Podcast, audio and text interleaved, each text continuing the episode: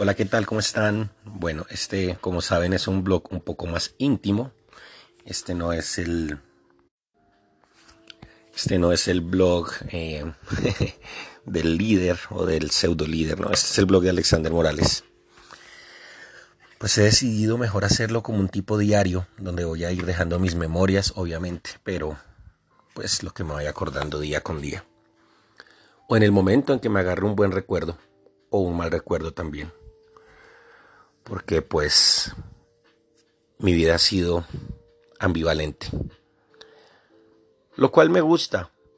Lo cual me gusta mucho porque si esta es la última experiencia que tengo en, esta, en este planeta, que según mis maestros espirituales es muy posible, dicen que soy un alma muy vieja, que llevo por aquí muchísimos, muchísimos años, miles quizás, em, que mi alma pudo haber llegado con la primera migración de los Anunnakis desde Marte, desde Marte, en fin, qué cantidad de cosas más raras y locas.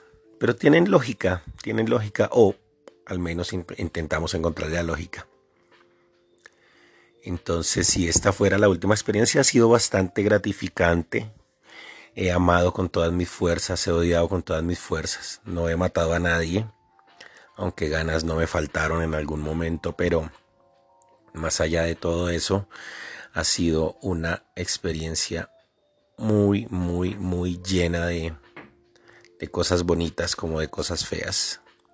Anoche soñé que estábamos en una casa de alguien rico que tenía que tenía dos hijos, dos hijas.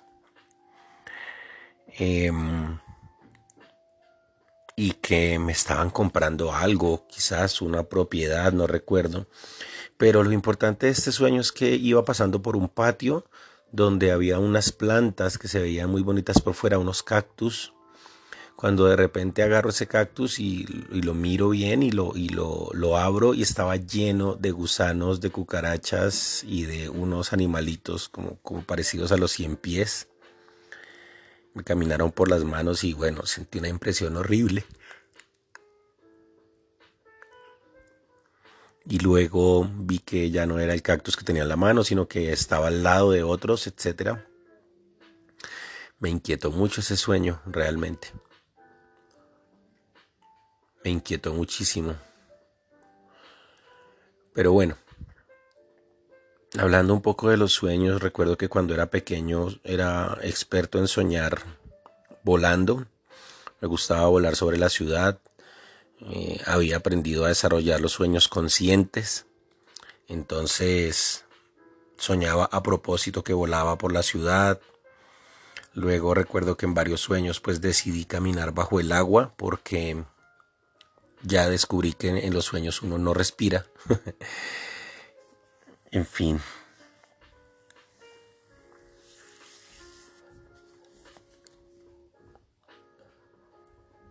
como les estaba contando, en el, en el colegio siempre fui el al que le hacían bullying, al que le pegaban. Por allá también conté. Por allá también conté que mis inicios en las artes marciales en el colegio, que me enamoraba de las niñas del colegio.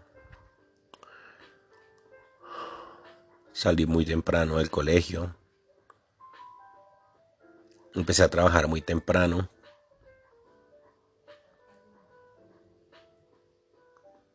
Y hubo un momento de mi vida en que mi ídolo fue Pablo Escobar. Imagínense eso. Pero quizá lo que yo admiraba de Pablo era que estaba en contra del sistema. Puso a temblar al sistema. Y esto es admirable el sistema siempre termina siendo más grande que la gente que se revela ante él, pero en la historia van saliendo personajes con un ápice de, de rebeldía que luego se convierten en grandes detractores del sistema. Pablo era uno de ellos.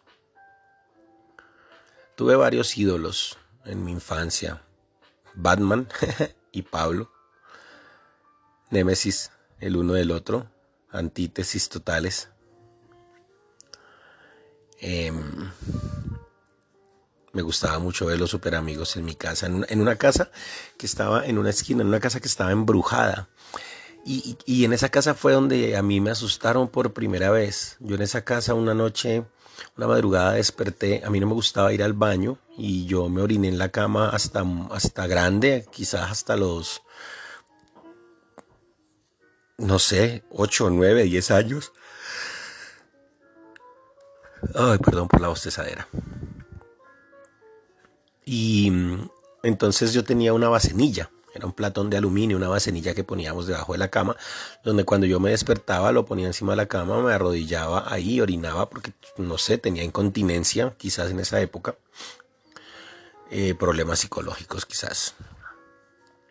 Y, y, esa noche que me asustaron por primera vez, yo saqué la bacenilla debajo de la cama, la puse encima de la cama, me arrodillé, oriné, cuando metí la vasenilla debajo de la cama y me, y me intenté acostar, pues vi una figura de una mujer que estaba volando, flotando más bien en el aire, no tenía pies, su falda se movía como que fuera del viento, una falda grande, era como un vestido del renacimiento, así como de esos vestidos que tienen como como la falda bien ancha y, el pelo también, tenía el pelo suelto y el pelo se le movía y estaba ahí parada mirándome en, medio de las dos habitaciones. la habitación de atrás, que quedaba, conectaba a la mía, en esa habitación había una ventana que daba a un patio. Ese patio daba a una, unas escaleras de madera que daban a una terraza. Era toda la terraza que cubría toda la casa ahí estaba flotando. Fue la primera vez que me asustaron. Y eso fue la primera de una serie de sustos. Fue el primero de una serie de sustos de, en esa casa. Em, se escuchaban bebés llorar en, en, el, en ese salón grande que quedaba allá atrás de la casa. Se escuchaba cómo movían las cosas en la cocina. A mi papá lo asustaron. A todos nos asustaron en esa casa. Y yo una vez eh, vi, escuché bajar a alguien por las escaleras de ese, por las escaleras de madera de ese patio y vi cómo se paró una sombra, se posó una sombra allá en, en el patio. Eh, y bueno, infinidad de cosas que pasaron en esa casa. Muchísimas cosas raras, feas, espíritus, se escuchaban cosas. Quizás ahí habrán matado o enterrado a alguien, no sé pero era una casa con un historial de, sustos muy grande, grandísimo. Tenía un salón macabro donde se supone que hubo en algún momento alguna tienda, un negocio, pero era un salón macabro, oscuro.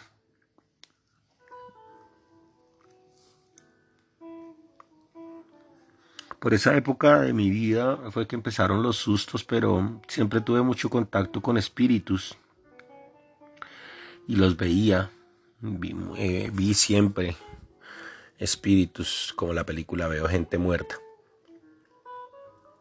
Siempre tuve un contacto con, lo espiritual y siempre fui muy espiritual, siempre estuve conectado con esa parte, eh, con mucha intuición,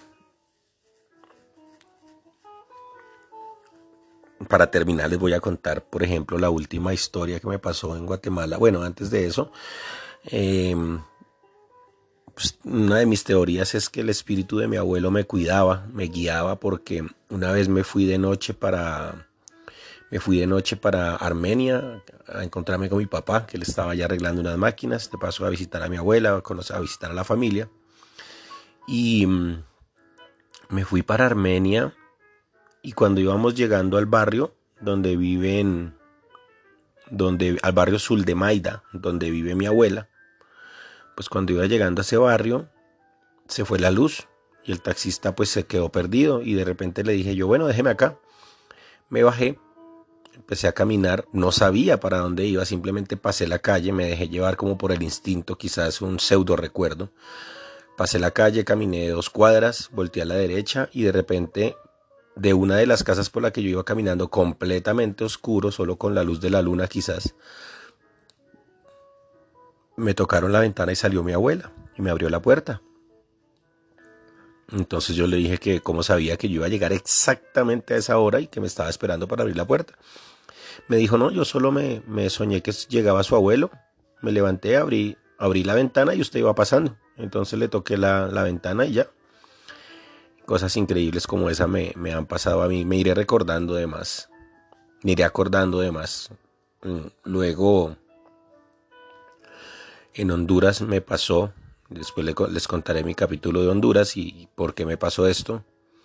En Honduras me pasó que mm, estaba llegando a una lavandería y bueno, me bajé, de la, me bajé, dejé mi carro ahí, bajé la ropa, la fui a lavar y ya. De repente en la tarde me llama un amigo mío de la, de la policía, me, me, mostró una, una foto de un man, le dije no, no lo conozco. Me dijo, bueno, este tipo lo habían contratado para matarlo, pero el tipo llegó, lo agarramos, lo agarramos armado en la esquina en la que usted estaba, lo llevamos a, a interrogatorio, un interrogatorio ilegal, obviamente. Entonces el tipo les dijo que... El tipo estaba muy asustado y les dijo que cuando él se bajó de su carro para ir a dispararme a mí, se le aparecieron dos personas enfrente, uno, uno moreno alto y una mujer muy bajita que le dijeron que no, que no, que yo era intocable. Pero cuando el tipo se subió al carro, ya no los volvió a ver ningún, por ninguno de los espejos retrovisores ni por el frente y no había forma de que se desaparecieran físicamente. Entonces el tipo inmediatamente supo que eran como espíritus. Y en, y en ese miedo de intentar huir fue que lo agarró la policía. Pues no es la primera vez que, que personas ven a dos personas que me cuidan con las mismas características. Eso les quería contar. Quizás muchas veces me han salvado la vida porque en el año 2011 estuve trabajando en Honduras, en un trabajo demasiado peligroso que les contaré en el siguiente capítulo. Fuerte abrazo, bendiciones.